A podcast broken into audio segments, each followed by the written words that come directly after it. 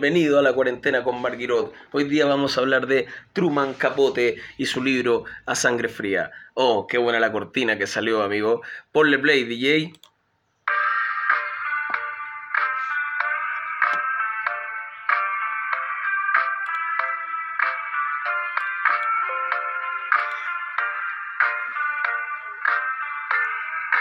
Auspiciado por Coca-Cola. Y Pepsi. Bueno, mira, eh, bienvenido a la cuarentena con Marguerite, la famosa cortina de la guitarrita. Pucha, no se me ocurría que tocar, así que solo toqué las primeras notas que se me ocurrieron. Pero ese no es el tema, no. Hoy día venía a hablar de un libro que estuve leyendo, me lo leí en dos semanas, eh, bastante bueno, la verdad. Eh, a sangre fría. Truman Capote. Editorial Narrativa Actual. Eh, buenísimo, buenísimo, de verdad. Mientras, cuando no estoy tramitando una demanda de seguro que estoy viendo, para demandar a una aseguradora, y uno que otro fallo criminal, y una demanda de divorcio que me han encargado, me doy el tiempo de leer esto, por eso la demora. Creo que a medida que uno crece, eh, cuesta leer no, es que cueste leer, sino que uno ya no tiene lugares o, tiempo para leer para poder dedicarse a más cosas. De cualquier manera te cuento de qué trata esto sin hacer tanto spoiler. Pero antes me gustaría hablar del autor. Siempre analizamos el autor y su contexto aquí en este programa. Y por último, porque el programa es mío, ni puedo hacer lo que yo quiera. ¿Quién es Truman Capote? Literato y periodista acreditado norteamericano, estadounidense autor de dos novelas muy famosas, The Breakfast at Tiffany's, Desayuno en Tiffany's, de 1958, y su novela documental In a Cold Blood, que también significa A Sangre Fría al español, de 1966. Truman Capote es un personaje enigmático. Mucha gente, poca gente ha podido descifrar su personalidad. Hasta el día de hoy es una figura emblemática y enigmática, si siempre plantea un seco de duda. ¿Cuál sería la explicación de esto? Durante la niñez de Truman Capote, él vivió en las granjas del sur de Estados Unidos, vivió eh, su infancia en una vida muy rural. Ahora, uno pensaría, oye, eh, es súper bueno que haya vivido una infancia en el, campo, en, un campo, imagínate los, los trigales, las vacas, los caballos. Qué bacán, ¿no? Qué bueno. Pero lo cierto es que él eso lo, sometió a él a una profunda soledad. Soledad.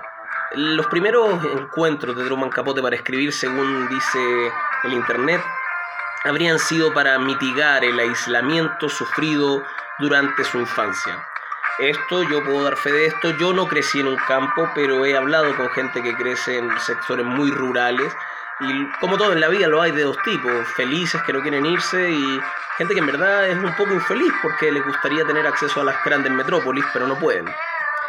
Pasaron los tiempos y con 21 años abandona una revista para la cual trabajaba recolectando tiras cómicas y publica una serie de relatos entre los cuales se encuentran Miriam, The Headless Hawk y Shot a Final Door. Este último fue rechazado y publicado posteriormente en The Atlantic Monthly, lo que hizo que Truman Capote con este cuento, Shot a Final Door, ganara el premio O. Henry y desde ese día la crítica estadounidense y en el mundo lo consideró un discípulo de Edgar Allan Poe. Pero lo interesante de esto es, imagínate, si llegas a ser un actor, perdón, un artista, un literato al que califican como este compadre podría ser discípulo de Edgar Allan Poe porque es bastante lúgubre, como cuentan los cuentos, etc. Chuta, lograste algo. Eres bastante bueno en lo que haces, yo. En 1948, a los 23 años, publica su primera novela, Otras voces, otros ámbitos. Una de las primeras novelas norteamericanas donde se plantea de forma abierta el tema de la homosexualidad. Dato freak, Truman Capote era homosexual, hasta donde tengo entendido. Pero no sé, en verdad esto no está muy desarrollado en internet, pero al parecer lo sería y por un dato que después voy a entregar. Hablemos de A Sangre Fría. ¿Qué tiene A Sangre Fría? el libro en la parte de atrás, ¿lo escuchas? Dice, Kansas, 1959. Un día, la familia Clowder aparecen salvajemente asesinados en su propia casa. Aparentemente, no existen motivos. La familia no tenía enemigos, el robo que se, que se produjo no justifica el crimen, porque solo faltaban unos pocos dólares. Las pistas apuntan a nada, y la policía en verdad que no sabe por dónde empezar.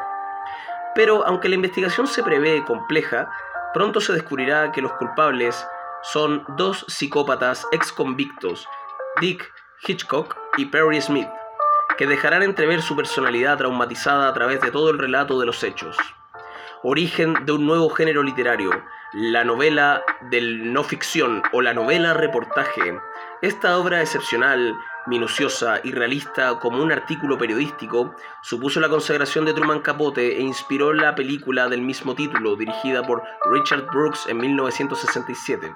O sea, cuando llegas al punto de ser un gran artista o una persona influyente, es cuando tienes tu propia película autobiográfica, creo yo, ¿no? Claro, Truman Capote.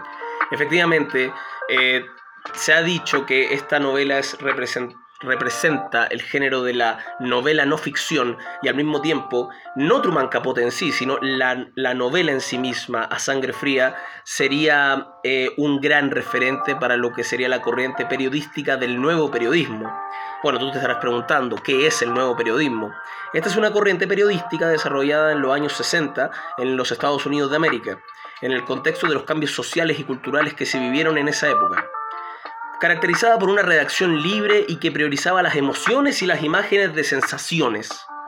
Qué importante porque la prensa eh, habitual, tradicional, no solo cuenta los hechos y las fuentes, pero no cuenta ese detalle que nos gustaría tomar. Suponiendo que el, ser humano sea morboso o que le interese ir más allá de la noticia, hay algo que nos llama la atención. Y ese es ese, sentimiento que nos hace llegar tarde a todos lados, que hace que se nos erice la piel el nuevo periodismo se caracteriza por aplicar recursos y técnicas de la literatura de ficción y otras corrientes, consideradas hasta entonces incorrectas por el periodismo tradicional. Por este motivo, el nuevo periodismo supone una renovación en las formas de narración de los reportajes, las crónicas, las entrevistas, combinando lo mejor de la literatura con lo mejor del mundo del periodismo, eh, se dice en Internet que hay por lo menos dos claves básicas para desarrollar el nuevo periodismo a través de alguna crónica, un reportaje o una entrevista. Eh, el movimiento pretende abordar la dimensión estética, como en primer lugar, y en segundo lugar la investigación. ¿Qué entendemos por dimensión estética?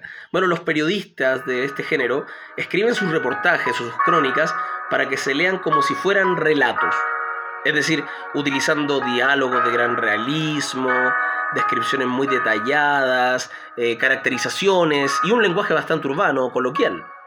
El periodista asume mayor protagonismo en el periodismo convencional, ya que su, da su visión personal de los acontecimientos, aunque intenta hacerlo al mismo tiempo de una forma objetiva. Contar lo objetivo, desde un, pero también abordándolo desde lo subjetivo. Una cosa que no todo el mundo puede hacer. A lo mejor se nace con eso, se requiere de algo para poder abordar esto. Truman Capote lo hace, por ejemplo, en A Sangre Fría. Eh, y el segundo elemento del nuevo periodismo es la investigación. Obviamente, como si es una crónica o es un tipo de periodismo, las fuentes son lo más importantes. Mientras más información posible para abordar una noticia, abordar un caso que sucedió, una investigación, es, la obra será mejor. Salir a la calle y procurar estar en el lugar de los hechos, manteniendo las mismas exigencias de precisión, verificación, objetividad e, e investigación del buen periodismo. Bueno, como ya dije, Truman Capote no es el mayor referente del nuevo periodismo, pero su novela Sangre Fría sí lo es. Ahora, ¿por qué es tan buena? ¿Por qué es tan buena? Después de leerla yo quedé, yo quedé para adentro, de verdad, muy buena, muy buena. El libro te absorbe de una manera increíble. En mi caso personal sí, pero tú te preguntarás por qué. Pero me gusta el tema, me gustan las ciencias criminales, me gusta el tema del género humano, de cómo se desarrollan los fenómenos sociales. Y de repente es contra un libro de un crimen y tú dirás, pucha, pero libros sobre crímenes hay, hay montones. Bueno, a lo mejor yo no he leído tantos. Quizá con la cantidad de sentencias y casos que he leído no debería sorprenderme, pero este libro me sorprende. ¿Ya? Entonces, como dato te puedo decir que, según dice Internet, este es el segundo libro sobre crímenes reales más vendido en la historia. Detrás de el libro Helter Skelter de 1974 de Vincent Bugliosi, que contaba los asesinatos de Charles Manson. Es el segundo libro de crímenes reales más vendido de la historia. Por lo tanto, ya estamos en presencia de un elemento importante. El crimen del que habla es real y la investigación es periodística. Bajo una doctrina del nuevo periodismo, pero es una historia real. Y pasó. Las víctimas, los personajes, todo eso estuvo ahí. Y si lo que creemos es correcto, lo que voy a explicar más adelante, eh, Truman Capote también estuvo ahí. Habló con gente, estuvo metida en ese cuento.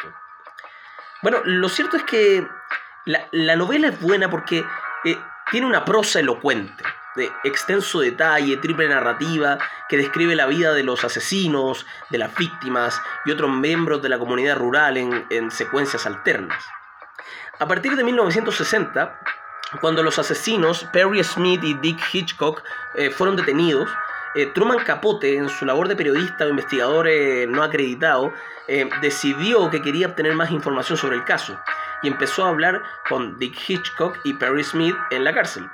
Eh, se rumorea que incluso Capote y Perry, Smith establecieron una relación sentimental durante los años que duró la situación, pero esto es solo una conjetura, una especulación. Muchas de las cosas que Capote escribe en este libro eh, de las familias de los asesinos son un poco mentiras, ya que lo que se ha establecido que son mentiras, porque lo que él quería con su lectura era que el lector simpatizara con el, con el, con el criminal.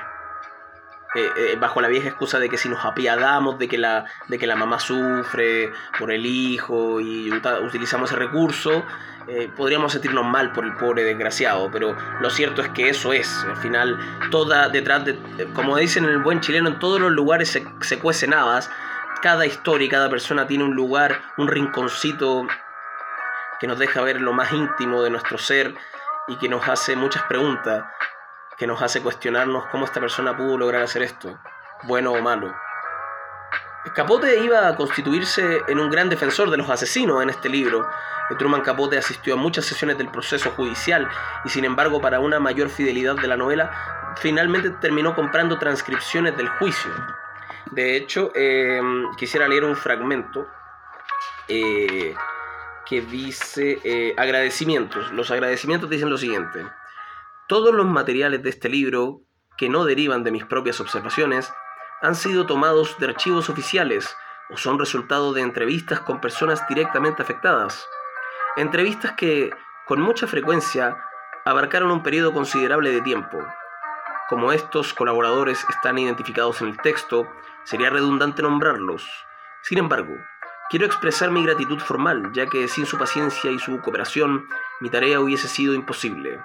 Tampoco intentaré nombrar a todos los ciudadanos del condado de Finney que proporcionaron al autor una hospitalidad y una amistad que, aunque sus nombres no figuran en estas páginas, podré quizá corresponder pero nunca pagar. Sin embargo, quisiera agradecer la ayuda de algunas personas cuya colaboración fue muy concreta. El doctor James McCain, presidente de la Universidad Estatal de Kansas, el señor Logan Stanford y el personal del Departamento de Investigaciones de Kansas. Dato freak, esto no está en la cuestión. James McCain era un, un psiquiatra criminalista y Logan Stanford eh, creo que era un detective o el, fiscal que llevó a cabo la persecución. Charles McCarthy, director de instituciones penales del estado de Kansas. El señor Clifford R. Hope, hijo cuyo asesoramiento legal ha sido invalorable. Y finalmente, pero en realidad en primer lugar, al señor William Shawn de The New Yorker, un medio, un, periódico, que me alentó a emprender esta tarea y cuyas opiniones me fueron útiles desde el principio hasta el final. Firma y suscribe Truman Capote. Ahora, em, eh, eh, como verás, es eh, un trabajo de investigación totalmente bueno. Yo me quedo con ciertos fragmentos de este libro que me otorgarían un par de ideas acerca de cómo se genera un delincuente, la génesis del delincuente y por supuesto cuándo se cruza un límite moral que te hace actuar a sangre fría. Es una historia real hecha novela por el señor Truman Capote. Un día una familia ejemplar en un pueblo en donde todo el mundo cree que si hay una familia ideal cuyo ejemplo hay que copiar es la familia Clutter. Y un día esta familia es asesinada en un pequeño pueblo. La resolución del caso no atiende nada personal, solo fue a sangre fría. Como si un niño dijera, un niño botara un jarro y tú le preguntaras a este niño si es tu hijo, tu sobrino, ¿por qué hiciste eso? Y él te respondiera, no sé, solo pasó. Lo mismo con el asesinato yo después de leer este libro tengo más cuidado al hablarle a los desconocidos. Porque luego te das cuenta de que la psiquiatría da para mucho y el crimen también. Hay una gran cantidad de personas que está loca, que está desorientada y que pueden provocar problemas heavy, muy, muy terribles. Entonces, cuidado con las personas a las que le hablas en la calle, los desconocidos de siempre, las personas que tienen una mirada rara en el mundo. Ten cuidado si te cruzas conmigo en la calle, porque yo ya soy un tipo bastante raro, entonces quién sabe lo que podría pasar. No, ya eso es mentira, pero lo que quiero decir es que, que eh, hay que tener cuidado. El autocuidado es súper importante en esta sociedad. En 1950 y 1960 no lo tenían tan claro, pero pasaba. De hecho, como dato te puedo decir que algunas escenas tan gráficas de este libro respecto a cómo se mata a la familia o cómo se aventura lo que parece ser un robo de casa, termina en un asesinato y una masacre, me recuerda a la escena de la naranja mecánica cuando los Drugs eh, interrumpían en la casa y golpeaban al anciano y violaban a la mujer y destruían todo con las máscaras así de como ese plano, me imaginé. Y, esa película igual genera cosas, como que yo conozco mujeres que, y algunos hombres, pero principalmente más mujeres que son sensibles al tema de la violación y al abuso sexual, que cuando ven esa escena prefieren no verla porque no porque les da cosas, les, da como asco, les da, les da problema. Y, tienen mucha razón porque es una escena muy fuerte. Ese mismo planteamiento lo sentí cuando leía algunas escenas.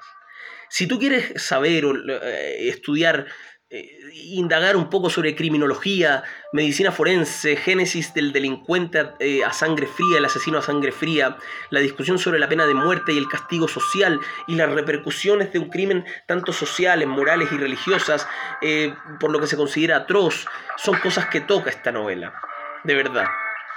Ahora bien, yo quisiera, podríamos comentar, yo generalmente cuando voy leyendo esta novela le voy sacando fotos entonces saco fotos a ciertos pasajes que me parecen muy, pero muy interesantes. Y aquí yo tengo unos que son muy interesantes. Por ejemplo, vamos a buscarlos, lo tengo en el teléfono celular. Ya, mira. Eh, ¿Qué tenemos acá? Aquí hay un relato que es sobre sobre lo que piensa uno de los de los asesinos cuando está eh, acordándose de su infancia. Cito, siempre pensaba en papá, deseando que apareciera y me rescatara, y me acuerdo como si fuera ahora del día en que volví a verle, en el patio del colegio. Fue como cuando la masa de béisbol pega de lleno en la pelota, como Di Maggio. Solo que papá no quiso ayudarme. Me dijo que me portara bien, me abrazó y se fue. Poco después mi madre me puso en un orfelinato católico, aquel en que las viudas negras me estaban siempre encima. Me golpeaban porque mojaba la cama. Esta es una de las razones por las que detesto a las monjas y a Dios y a la religión. Pero luego descubrí que había gente más cruel en el mundo, porque un par de meses después me echaron del orfelinato y mi madre me puso en un sitio peor, un asilo de niños del Salvation Army. También ahí me odiaban por mojar la cama y por ser medio indio. Había un asistente que me llamaba negro y decía que no existía diferencia alguna entre los negros e indios. Oh Jesucristo, el mismo diablo encarnado. Lo que solía hacer era meterme en una bañera con agua helada. Me metía y me metía agarrado hasta que me ponía azul, casi ahogado. Pero descubrieron a la muy perra, porque me enfermé de pulmonía. Por poco no lo cuento. Estuve hospitalizado dos meses. Fue cuando estaba tan enfermo que papá volvió y cuando me recuperé me llevó con él. Un relato fuerte. Tú pensarías, ah, cualquiera puede escribir eso, pero esto es un relato real y le pasó a un niño. Y lo que más me da miedo es que eso le puede pasar a muchos niños en el mundo. Entonces, eh, es terrible, para mí es terrible. Tengo otro fragmento acá eh, muy interesante en donde dice, por ejemplo,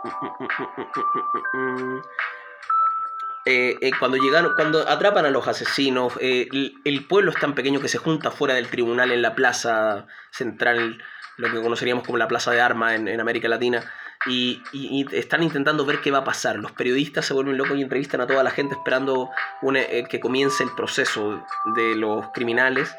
Em, y aquí hay un fragmento que dice, en sus prisas por no perderse la escena, el señor Adams se había puesto involuntariamente el abrigo de su secretaria, un cronista de la radio que rondaba por el público Preguntaba a unos y a otros cuál era su opinión y el castigo que merecían los autores de tan vil y cobarde acción. Y si bien la mayoría de los interrogados contestaba caramba, wow, vaya, hubo un estudiante que respondió Sabe, creo que deberían encerrarlos juntos a los dos en la misma celda durante el resto de sus vidas, sin permitir jamás una visita. Tenerlos allí contemplándose mutuamente hasta el día de su muerte.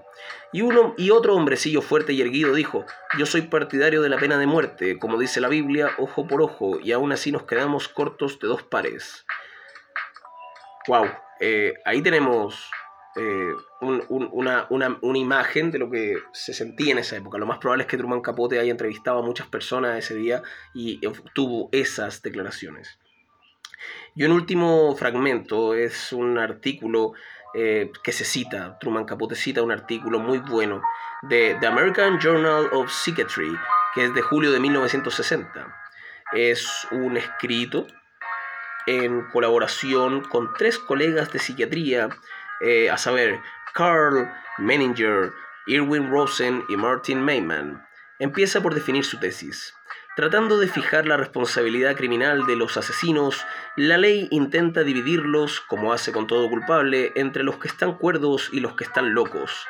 Se supone que el asesino es cuerdo cuando obra según motivos racionales comprensibles aunque condenables, y desequilibrado cuando actúa impulsado por motivos absurdos e irracionales. Cuando los motivos racionales son evidentes, por ejemplo, cuando alguien mata en provecho propio o cuando los motivos irracionales aparecen acompañados de ilusiones o alucinaciones, por ejemplo, el enfermo paranoico que mata al imaginario perseguidor, el problema que se le presenta al psiquiatra es bastante sencillo. Pero los asesinos que aparecen racionales, coherentes y controlados pero cuyas acciones homicidas presentan características extravagantes, aparentemente absurdas, plantean un problema difícil a juzgar por las dimensiones en los tribunales y de los informes contradictorios sobre un mismo acusado. Nuestra tesis es que la psicopatología de tales asesinos forma por lo menos un síndrome específico que intentaremos describir. En general, tales individuos están predispuestos a graves fallos en su autodominio, lo que hace posible manifestaciones abiertas de primitiva violencia, nacidas de precedentes y ahora inconscientes experiencias traumáticas anteriores. Un buen eh, análisis, ciertamente. Eh, está citado, está citado eso, no, no, no, lo, no, lo inventé yo, está en el libro, está en el libro. Eh, le saqué fotos para no tener que buscarlo, pero está ahí. cosas como estas arroja la novela y es súper buena. Y me recordó mucho las primeras clases de Derecho Criminal en la facultad, cuando se hablaba del loco de mente. Y mi profesor decía, a estas alturas del partido, la acepción o el, término loco o demente está abandonado por la psiquiatría moderna. Sin embargo, para en, en, Chile el Código Civil todavía usa esta palabra de vez en cuando, emplea el loco demente y aunque la ley lo dice, tenemos que acudir a la psiquiatría mm, tradicional para entender qué, tipo de, patología es. Lo mismo en la situación de, la responsabilidad criminal. La, entonces, eh, eso es todo el podcast de hoy. En verdad que yo estoy muy feliz de haber leído este A Sangre Fría de Truman Capote. Ya puedo decir con propiedad, he leído a Truman Capote, leí una de sus más grandes obras y tengo, lo recomiendo absolutamente, de verdad, de verdad a Truman Capote a sangre fría. Ciertamente lo recomiendo. Y si a usted no le gusta leer, le recomiendo que vea una película que se llama Capote, el tambor de hojalata. Que yo no la he visto, pero mi papá era muy fanático de ella cuando él estaba vivo. Y yo nunca la vi. Dijo que yo no la entendería. Pero técnicamente en esta película se aborda cómo Truman Capote, la vida de Truman Capote y cómo escribió a sangre fría. Y su relación con Perry eh, Smith, que es uno de los asesinos. Ahí yo, yo, no la he visto, pero, pero puede que la vea solo para profundizar el tema quiero leer más de Truman Capote. Si vuelvo a leer algo así, eh, voy a mm, hacer más podcast de esto. Bueno, ahora me espera un fallo sobre la perspectiva de género en causas de lesa humanidad. Así que eh, estoy muy feliz. Deben ser los antidepresivos, por supuesto, pero no niego la posibilidad de que yo esté mejorando. Y si ese es el caso, vamos bien encaminados a una sociedad mejor.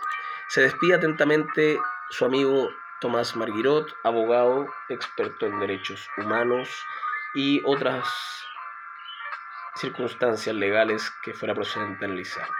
Les dejo un abrazo fraterno a todos y espero que eh, disfruten de la lectura y de la vida, que es tan bonita. Cuídense, no salgan de la casa si no es necesario hasta que salga la vacuna rusa. Yo en lo principal me gustaría probar la vacuna rusa y la vacuna para eh, eh, esta vacuna, además de la vacuna rusa, quiero probar esta vacuna que te ponen la inyección anticonceptiva para varones, ojalá salga pronto al mercado, ¿ya? Y también el carro que funciona con agua y no con gasolina, ¿ok? Quedamos atentos, un abrazo fraterno. Chau.